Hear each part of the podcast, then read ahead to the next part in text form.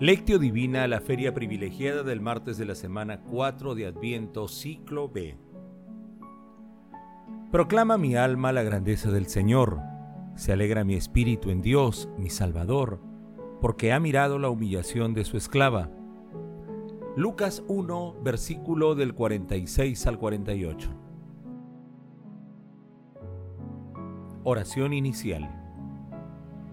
Santo Espíritu de Dios, amor del Padre y del Hijo, ilumínanos con tus dones para que podamos comprender los tesoros de la sabiduría que Jesús nos quiere revelar en este día. Otórganos la gracia para meditar los misterios de la palabra y revélanos sus más íntimos secretos. Madre Santísima, intercede ante la Santísima Trinidad por nuestra petición. Ave María Purísima, sin pecado concebida.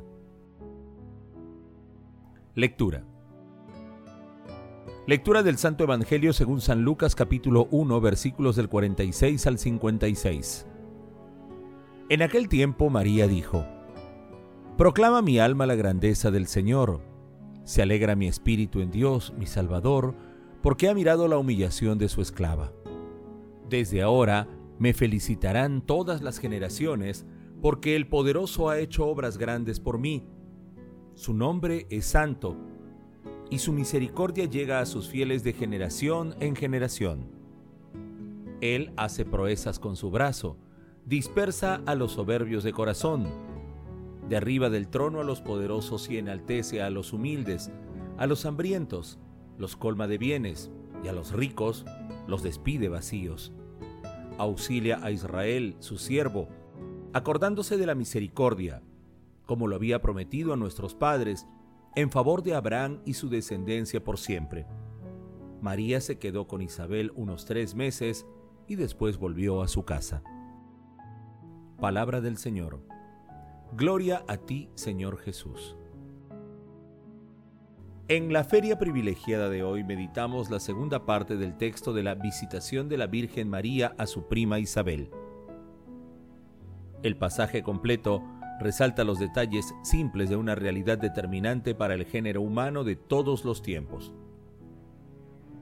Ayer meditamos que dos niños, aún sin nacer, llamaron la atención de la humanidad y también, como el Espíritu Santo, llenó de gozo a Isabel para bendecir a María y al fruto de su vientre.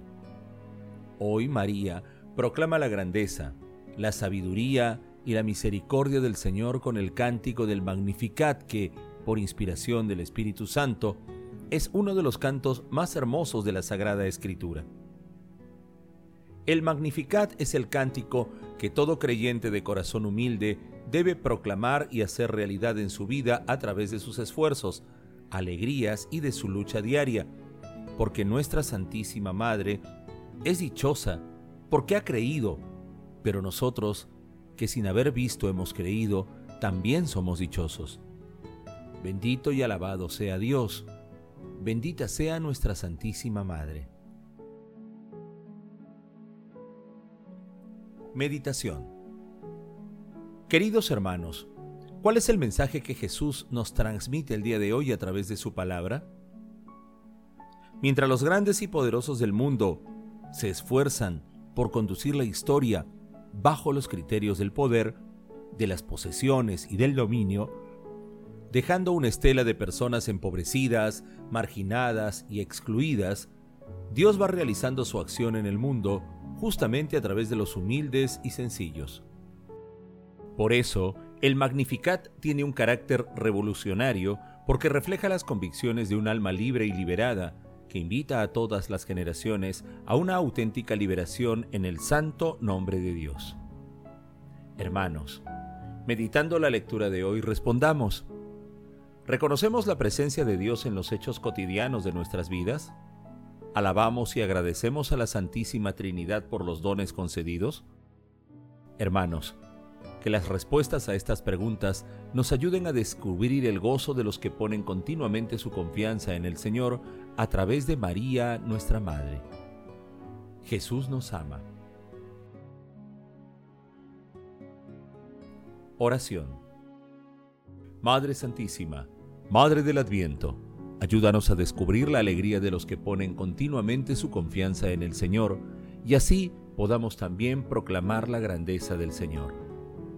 Madre Santísima, Madre de Jesús y de la Iglesia, que has vivido la presencia desbordante del Espíritu Santo, abre nuestro corazón y nuestra mente para que seamos dóciles a la palabra de Dios. Amado Jesús, tú que no quieres excluir a nadie de tu acción redentora, concede tu divina e infinita misericordia a todas las almas del purgatorio, especialmente a todas aquellas que más la necesitan. Madre Santísima, mansión de la divinidad inundada por el Espíritu Santo, te agradecemos por acoger en tu seno al Hijo de Dios y te pedimos que intercedas ante la Santísima Trinidad por nuestras peticiones. Amén. Contemplación y acción. Hermanos, contemplemos a nuestra Santísima Madre la Virgen María y en ella a nuestro Señor Jesucristo a través de un texto de Hermes Ronchi. El Magnificat es la celebración de lo imposible hecho acontecimiento. El canto de María tiene su fuente, primero en la admiración. Ha hecho en mí cosas maravillosas. Ha convertido mis días en un tiempo de admiración, mi vida en un lugar de prodigios. El canto de María nace de una experiencia feliz. Ha captado a Dios. La exultación no deriva de la revelación de nuevas reglas de vida, de un código ético mejor. La buena noticia que María transmite es el enamoramiento de Dios, de un Dios que ha puesto las manos en la espesura de la vida, en las heridas de la historia. El Magnificat es el Evangelio que pone en el centro de la religión no lo que yo hago por Dios, sino lo que Dios hace por mí. La alegre noticia es que Dios ha atravesado los cielos, me cuenta los cabellos de la cabeza, me invita a respirar con su respiración, a soñar sus sueños, a vivir su vida. Con todo, hoy en este canto revolucionario un escándalo para la fe. ¿Dónde está el vuelco? Después de 20 siglos todavía seguimos repitiéndonos aquí las mismas cosas. ¿Ilusión? ¿Engaño? El hambre sigue matando. Los cementerios triunfan. Sin embargo, la esperanza es más fuerte que los hechos. No los ignora, no los elude, sino que los atraviesa y los contesta.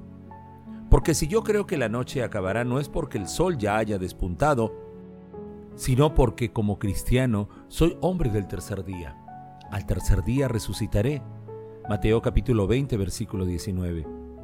Y en el colmo de la noche del viernes de pasión, soy capaz de fijar los ojos y el corazón en la línea matinal de la luz, que parece minoritaria, pero que sale vencedora. Si creo que el mundo cambiará con María no es por los signos que llego a discernir en la mañana sangrienta de la historia, sino porque está la promesa, porque Dios se ha comprometido y porque su promesa, una serie de hombres valientes y libres, desafía en la noche. La promesa de Dios es mi punto de apoyo. Dios escucha siempre no nuestras oraciones, sino sus promesas. El canto es directamente proporcional a nuestra capacidad de asombro y de futuro a nuestra capacidad de no esperar, sino de construir el futuro, el futuro que entra así en nosotros mucho antes de que acontezca. Salvación es que Él ame, no que yo ame. Esta es la religión del Magnificat, religión del don, religión del amado que ha sido capaz de ver a Dios todavía actuando, creador incansable, con las manos todavía ocupadas en la espesura de la vida. Hermanos, en este tiempo de Adviento nos comprometemos a ser agradecidos con la Santísima Trinidad, teniendo plena conciencia de su accionar providente en cada instante de nuestra vida. Glorifiquemos a la Santísima Trinidad con nuestras vidas. Oración final. Gracias Señor Jesús por tu palabra de vida eterna. Que el Espíritu Santo nos ilumine para que tu palabra penetre a lo más profundo de nuestras almas y se convierta en acción Dios glorioso, escucha nuestra oración. Bendito seas por los siglos de los siglos. Madre Santísima, intercede ante la Santísima Trinidad por nuestra petición. Amén.